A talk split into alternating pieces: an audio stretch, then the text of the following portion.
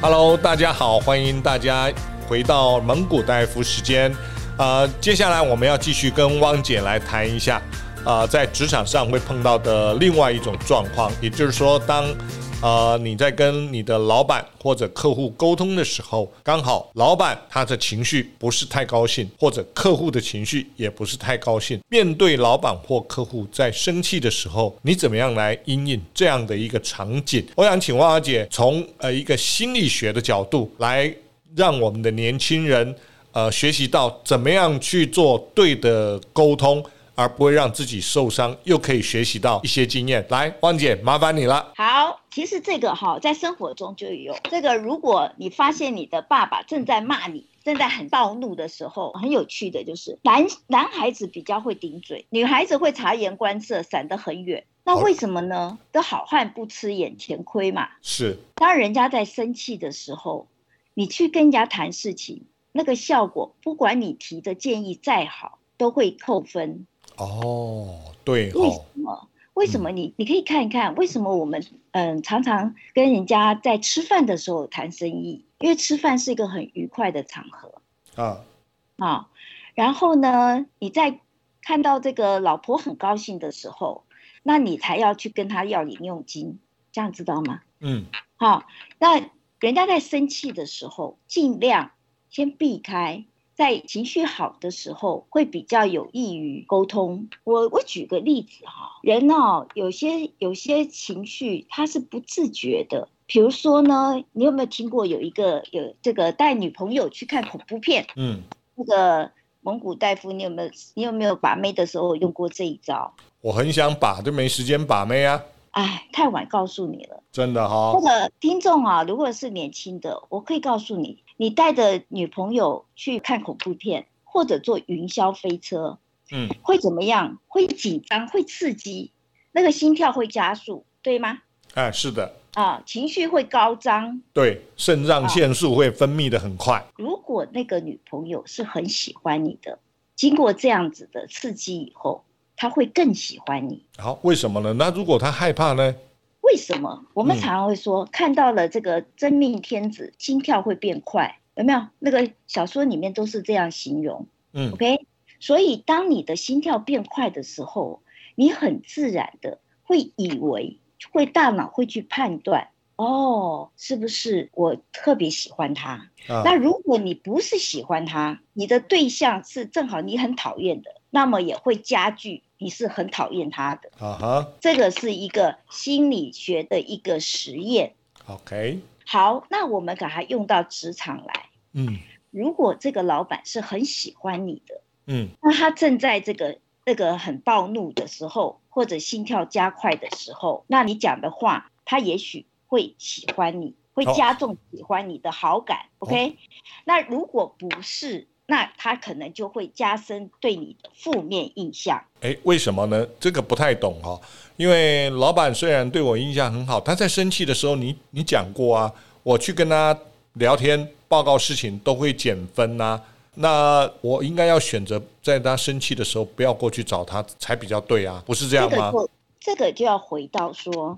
你刚才讲说，我们年轻的小朋友如果刚进职场，其实他还没有跟老板建立起一个信任感，是或者一个很稳固的印象感，嗯，那就不要冒险。哦，当老板是，okay. 因为你并不知道老板是喜欢你还是不喜欢你啊。是。那如果是资深的。你本来就是老板身边非常重要的参谋，嗯，那这时候老板在生气的时候，你过去给他建言或者帮他解决问题，嗯，他会增加他对你的好感跟信任感。哦，懂你的意思的。比如说，老板现在正在生气，但是我呃过往的绩效，老板是很认可的，他也是信任我的。我今天如果走到老板的面前去跟他讲，哎，老板，请问一下，什么事情让您这么烦心？我能不能帮你做些什么？哎，他可能印象会对你很好，对不对？对。好啊，如果我今天是没有经验的人，最好要闪远一点，因为你不晓得老板对你的印象或者你自己的能力能不能让你的老板在经由你的表达的时候认可你，所以在没有这个拿捏的标准的时候，最好要闪远一点。你的意思是这样吗？是。我再举一个比较平易的那个，大家可以自己去发现看看，生活中是不是这样？好，就是我们如果碰到事情，我们个人每一个人啊，嗯、碰到好的事情，比如说我今天跟你们约了去郊游，就今天出大太阳，嗯，那很多人就会说啊，我真的有游玩的命，嗯，我就是很好运。对，OK，这个好的运气是归在自己的身上，归在人人的身上。嗯，就说我带来了好运，嗯，我这个人的特质，我这个人的命运是会带来好的。OK，哎，好，结果今天出去，我们刮大台风，嗯，下大雨，那我们会怎么讲？哇，我们会说今天运气不好？不会啊，不会啊。会说昨天那个气象报告根本就乱报告，都没有报告清楚。哦，对，好，嗯，然后，然后这个台北的车子就是这么多，所以下雨才塞车，嗯，好，这是怪到什么？怪到情境，怪别人，怪到情境，怪到事情。嗯、OK，好。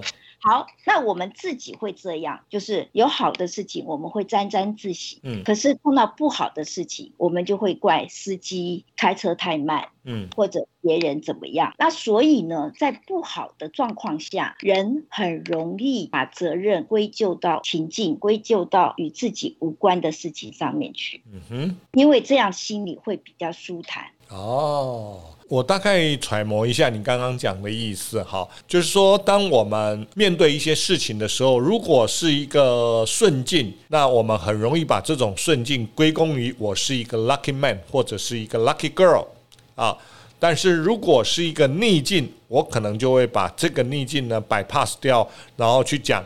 今天是因为公司的制度不对，或者天气的不好，或者别人的干扰，造成今天这个不是顺境的一个状况。你的意思是这样嘛？对不对？没错，这是属于人的心理学，心态上我们本身就会这样。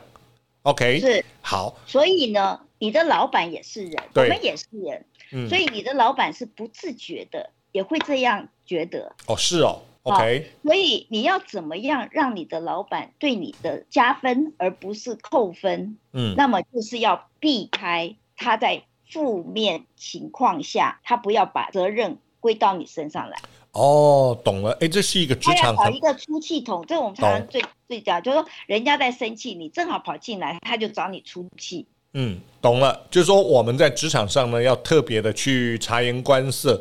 不管今天你面对的是一个你的直属老板，或者是其他部门的同事，如果当他在情绪高涨或者是负面情绪的时候，我们要懂得怎么样，呃，不要变成别人的出口管道或者是规则的管道，而是要变成是一个正向管道了啊。所以我们在做这个事情的时候。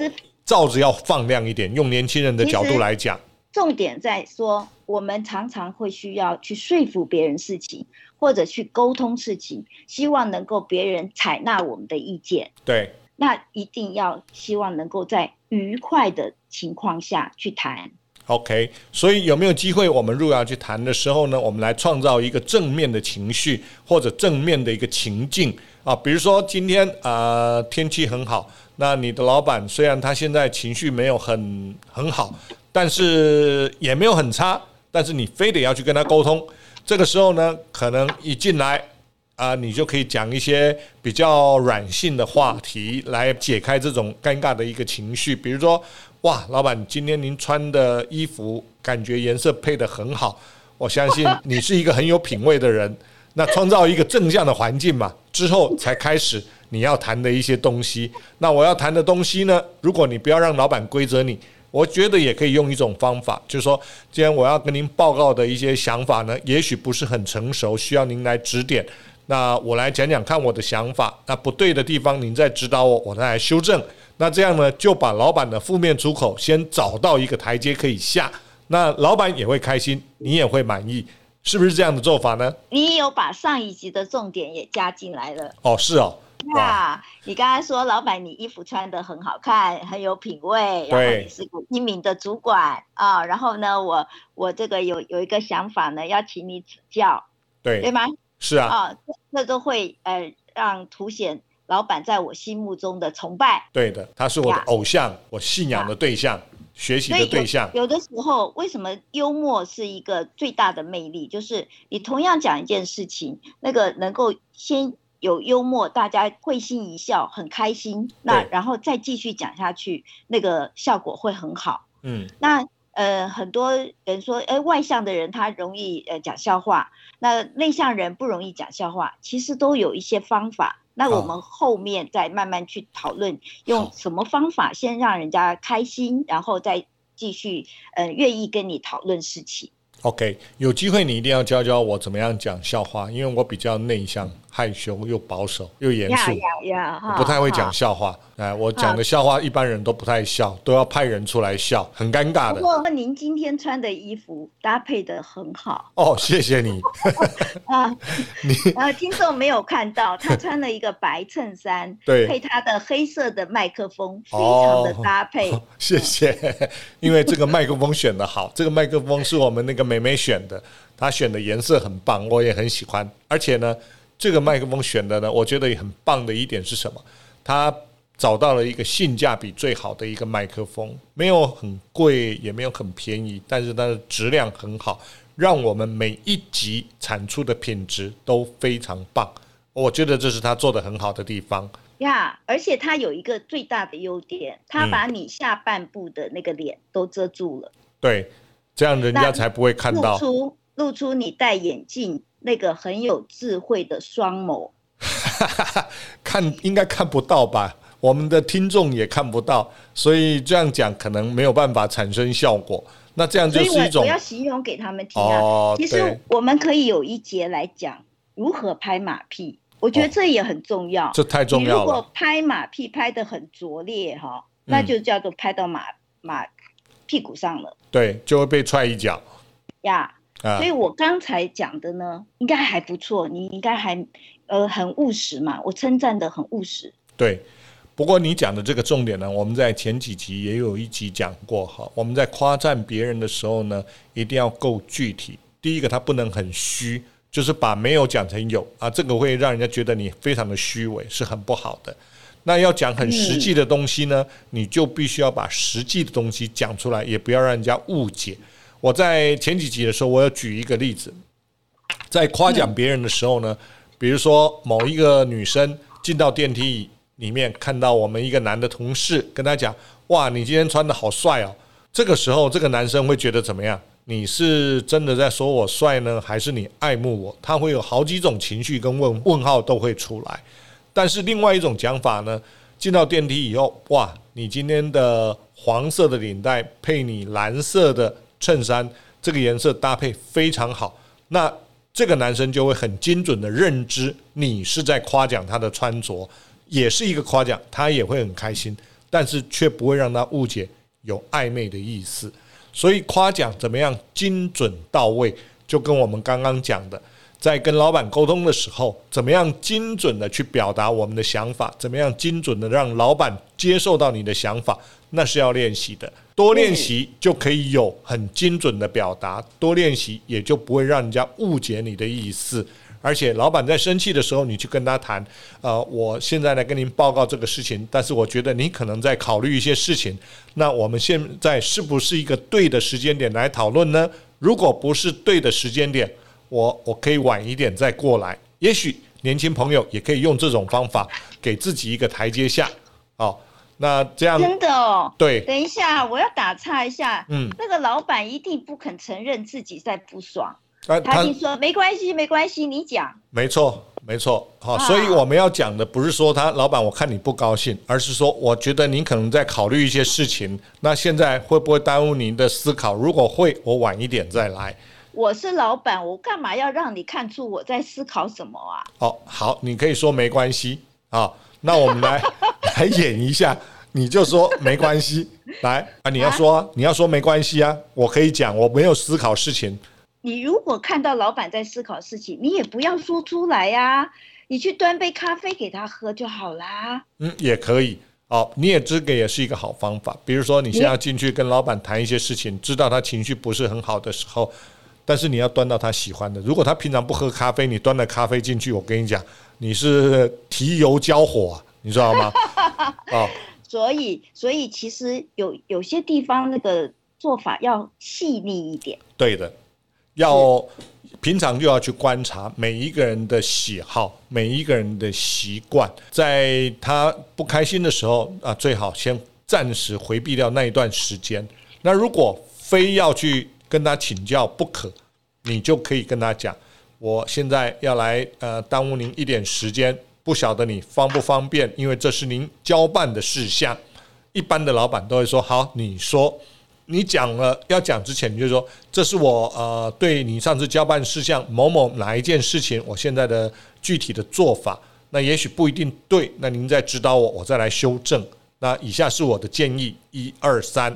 好，那这三个建议，不晓得您觉得哪一个好？如果都没有您符合您想法的，你可以给我另外一个指示，我就马上去修正。”千千万万，这里有一个小技巧，跟老板在沟通的时候，千千万万不要只带一个想法去，你让他没有选择的余地呢，你可能他就会说 no yes，但是你让他有选择的余地呢，那他就会有很多的话题来跟你讨论。好，这个很重要，我要打个岔。刚才大夫讲的，要让老板有选择的机会。其实这两集我们都在讲这件事情。对的，你要提让人家有选择的机会，就算你只带一个好方案，两个烂方案都没有关系。嗯，最后决定的是老板，让对方觉得是他可以做决定，这个很重要。没错啊，所以在沟通的时候呢，不管今天是跟老板、跟同事还是跟客户，我们都要谨慎的记住，我们给客户的方案可能不要只有一个。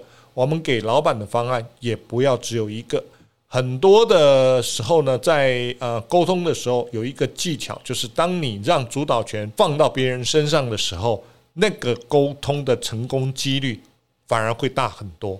如果只主导权就在你身上，别人只有听命办事的份，他就会因为不爽，我只能听命办事而百般的丢小鞋子。好，这个是我们要在沟通的时候非常要小心的一个技巧，对不对？对，就是提醒年轻朋友，你提方案的时候就是两个到三个，一定要对，不能只有一个，因为只有一个，老板没得选了啊，就你说了算了，那我还干什么？老板啊，对，然后你连讲他说老板英明的机会都没有，所以你一定要让他选一下。你有好几个方案，表示你有评估过，对，这也是展现自己。有评估，知道好坏，然后挑选几个出来给老板选。嗯、哦，表示你有认真做事，做过选择，详细的分析。好、哦，是，也是借由这个机会让老板知道你是有努力过的，而不是平白无故就丢一个东西来，搞不好是抄来的也不一定。老板选中了，一定要加上一句：“您真是英明的主管。”这个话我讲不出来，但是我都讲另外一句话：当他选择了以后，我都说。哇，老板，我可以请问您为什么选择这个吗？然后他就会讲啊，因为什么，因为什么。然后我就说哇，好，老板，我学到了，感谢您。这个时候，老板的心目中又会加我两分呢。没错，没错，这个又是另外一个技巧。我们下次来讲，就是提问，提问的问题会增加好感。好，这个这个要下期。下期分解。好的，今天时间的关系，非常感谢汪姐跟我们分享这么多沟通的技巧，跟怎么样眼观四面，耳听八方啊，非常好的一些沟通理念跟技巧。非常谢谢大家的收听，另外也请各位在听完之后给我们五星按赞。我们在 Facebook 上也有蒙古大夫，可以搜寻得到。如果您想要跟我们互动多一点的话，欢迎您在 Facebook 上面多多的给我们留言，我们一起来沟通互动。谢谢大家，谢谢。好，期待你留言，谢谢。谢谢。